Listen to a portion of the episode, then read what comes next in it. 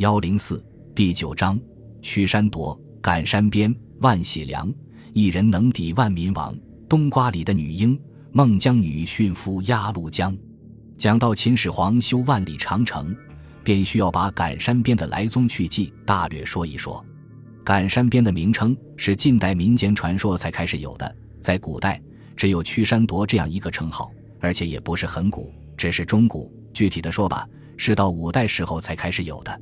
五代的范资在他的《玉堂闲话》一书里记述了这么一段民间传说：说在宜春县，在现在江西省县境内的中山。有一条长达几十里的峡谷，峡谷里的水就是宜春江，江流回环澄澈，深不见底。曾经有一个渔人在这里垂钓，钓到一条金锁链，把锁链拉上船来，竟有几十丈长。锁链的末端拴着一口钟，形状有点像铎。渔人把夺形的钟用手举起来，忽然霹雳一声巨响，明亮的白天灯时转变成黑暗，两岸的山和峡谷里的江水都震动起来。中山一下子就崩塌了五百多丈，渔人和他所驾的小船都被压在山崩处的泥土和石块里了。中山崩塌的那一面，至今是峭壁千仞，像刀砍斧削般的。见识丰富的人说，渔人钓到的那口夺形的钟，原来就是秦始皇用来赶山的驱山夺呀。后来明末董若雨在他的小说《西游补》里，也曾把驱山夺来作为孙行者谈话的点缀图。此外，似乎就不大有人提起了。赶山边虽是近代的称谓，渊源却比较古。上章所说神人替秦始皇鞭时下海去造桥，这一神话的维形便已经具有了。又有传说说秦始皇能够用法术来召唤石头，石头经他召唤自己就能行走，这就和近代秦始皇赶山边的神话相类似。近代侗族民间传说说，他们的民族英雄吴冕也有赶山鞭，能够逢山开路，并能鞭打着石头在大路上行走，也可能是受秦始皇赶山神话影响而流传开来的。总之，秦始皇赶山鞭神话自有它古老的渊源。秦始皇赶山是为了什么呢？古代神话说是为了造石桥，渡过东海去看太阳出来所在的景象。近代神话则说他是为了修长城，防备北方胡人的侵略，这就牵连到一段关于孟姜女的传说故事。秦始皇派遣卢敖到东海去访求神仙，卢舍去了大半年，带回来一卷仙书，书上写的是弯弯扭扭的蝌蚪文字，满朝文武都不认识。睁大了眼睛仔细辨认，约略认得五个字：“亡秦者胡也。”秦始皇大吃一惊，什么？我的江山会葬送在北方胡人的手里，这还了得？该好好的防备着他们才是。可怜的秦始皇，他却没有料到仙书所说的胡，原是指自己的儿子胡亥。后来胡亥做了皇帝，荒淫无道，果然把大好的江山葬送掉了。这是题外的话，略过不提。且说秦始皇为了防备胡人的侵略，就下道圣旨。征发八十万民夫到北方去修筑一道万里长城，修长城需要很多石头，不知他从哪里弄来了赶山神鞭，拿着鞭子望空一抖，天下的石头都自动的跑来聚集在长城脚下。石头有了，马上就得动手开工。那时有这么一种说法：要是新修的长城永远坚固，就得拿活人去填城。督率修城的大小官员都相信这种说法，决计要拿活人去填城，每一里要一个活人去填，一万里就得要一万人。消息一传出，人人胆怕，个个心惊，都怕被活埋在长城下面。到处闹哄哄的，充满着动乱不安的景象。官员们一见这光景，也都暗中着慌。正在这时，不知从哪里传出了两句童谣。苏州有个万喜良，一人能抵万民亡。这童谣传出不久，像生了翅膀长了足似的，一传十，十传百，到处都传开了。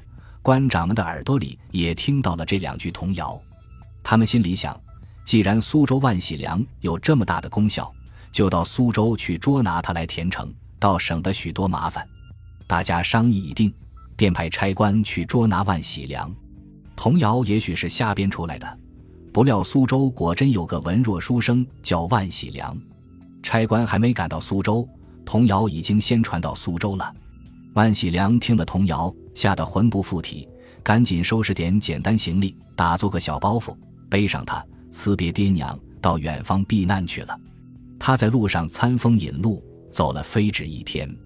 这一天来到松江府地面，只听见路上的人沸沸扬扬的传说：秦始皇修万里长城，捉拿一人能抵万民王的万喜良为捉住，民夫们害怕大祸临头，逃跑了许多。现在又在别处拉夫来补充逃亡的民夫了。万喜良一听这话，心里正发慌，又见大路远方烟尘滚滚，好像差官正骑马出来捉人的光景，更使他发慌不已。兴喜路旁有一所庄院，他就赶紧沿着短墙爬了进去，躲在庄院的花园里。这所庄园原来是孟员外的庄院。孟员外夫妇年将半百，没儿没女，但有一个养女。名叫孟姜女，员外夫妇都非常宠爱。提起孟姜女的来历，却很稀奇。有一年，孟家的家人孟兴在院墙角栽了一棵冬瓜，瓜蔓沿着短墙爬过去，一直爬到隔壁江婆的房顶上，就在那里结了一个大冬瓜。孟兴说：“这冬瓜是他的，因为是他栽的。”江婆说：“这冬瓜是他的，因为分明在他的房顶上。”两个人为争冬瓜。吵嚷了半天，后来终于商议定，拿刀子将冬瓜剖成两半，两个人各咬半边。孟兴正拿刀去剖冬瓜，冬瓜里忽然传出婴孩的哭声，一时把孟兴和江婆都吓慌了。孟兴是男人，胆子大，到底还是拿刀小心翼翼地剖开了瓜，却见瓜里躺着个白胖胖的、眉清目秀的女孩。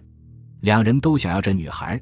可是女孩却不能像冬瓜那样的分剖，正好孟员外没儿没女，就收女孩做了养女。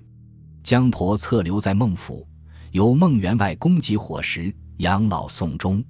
因为女孩是出自孟姜两姓，就取名叫做孟姜女。现在已经长成为一个十七八岁的聪明美丽的大姑娘了。万喜良在孟家花园池塘边一棵棕树下躲了些时候，见没有什么动静。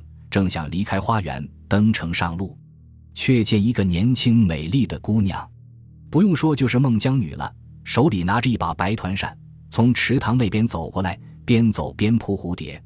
一对黄蝴蝶在半空中飞舞着，沿着池岸歪歪斜斜、忽闪忽闪的飞。姑娘追踪着蝴蝶，一个劲儿的扑，扑呀扑地，一个不留神，忽然失足跌落在池子里了。在姑娘的惊呼求救声中。万喜良急忙从树后跑出，抓住姑娘的双手，连挽带拖，把姑娘拖到池边草地上。这时，姑娘的大半个身子已经被泥水浸湿透了。孟员外闻声，带着夫人和使女赶来，见自己的女儿和一个陌生少年面对面站在池边草地上，少年还紧拉住女儿的双手不放，女儿则半身湿透，通红着脸，样子很尴尬。一问情由。才知道少年名叫万喜良，因躲避拉夫逃进花园，偶然救了失足落水的女儿的性命。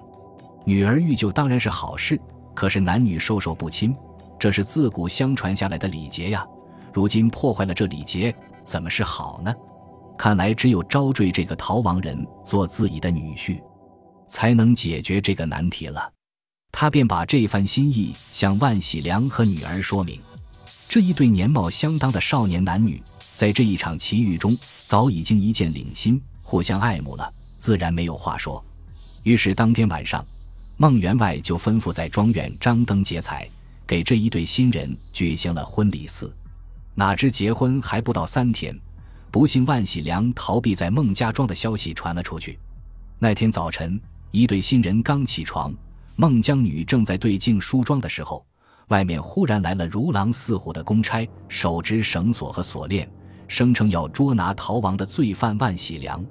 公差们到处搜寻了一遍，没寻着，却在柴房里一堆锁锁抖动的柴禾里寻着了。于是不由分说，将他绳捆索绑，又拿铁链锁起来，好像一只肉馄饨。